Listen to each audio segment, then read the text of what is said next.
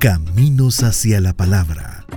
Una visión de la historia de las iglesias evangélicas en El Salvador en la investigación y voz de Carlos Cañas Dinarte.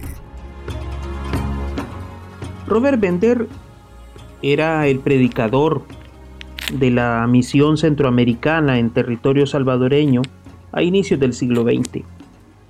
Junto con su esposa llevaban adelante la obra de la misión centroamericana en el territorio nacional.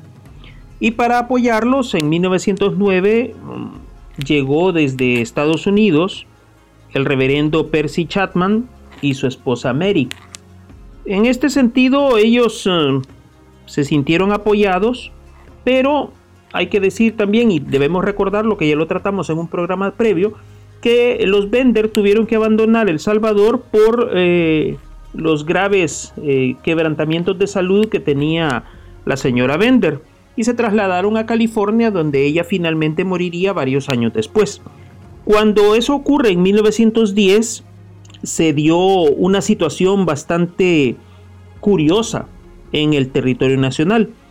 En 1910 lo que ocurre es que eh, los Chatman comienzan a asumir una serie de elementos eh, de dirección contrarios a lo que estaba disponiendo el nuevo misionero bautista, el reverendo William Kitch, y por tanto, a partir de esa ese resquebrajamiento que se estaba desarrollando, había ya conflictos entre otras instancias que estaban funcionando dentro del territorio nacional, la Sociedad Bíblica del Salvador, la Sociedad Bíblica Británica de América Central y otros espacios que pues ya estaban fuera del control de, los esposos Bender y se suponía que tendrían que eh, obedecerle al reverendo Kitsch.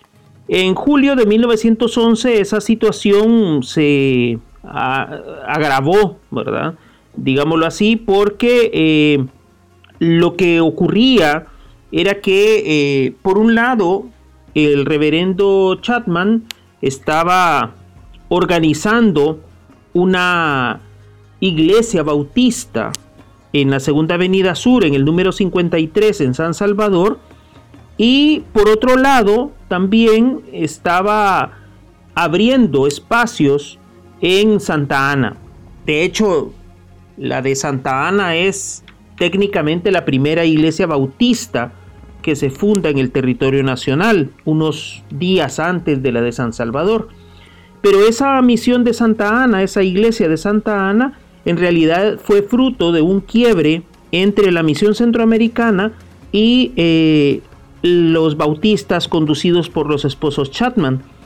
En julio de 1911 hubo ese rompimiento y eh, los bautistas se separaron y abandonaron la misión centroamericana y se fueron a fundar la primera iglesia bautista, no solo de la ciudad de Santa Ana, sino también del territorio nacional.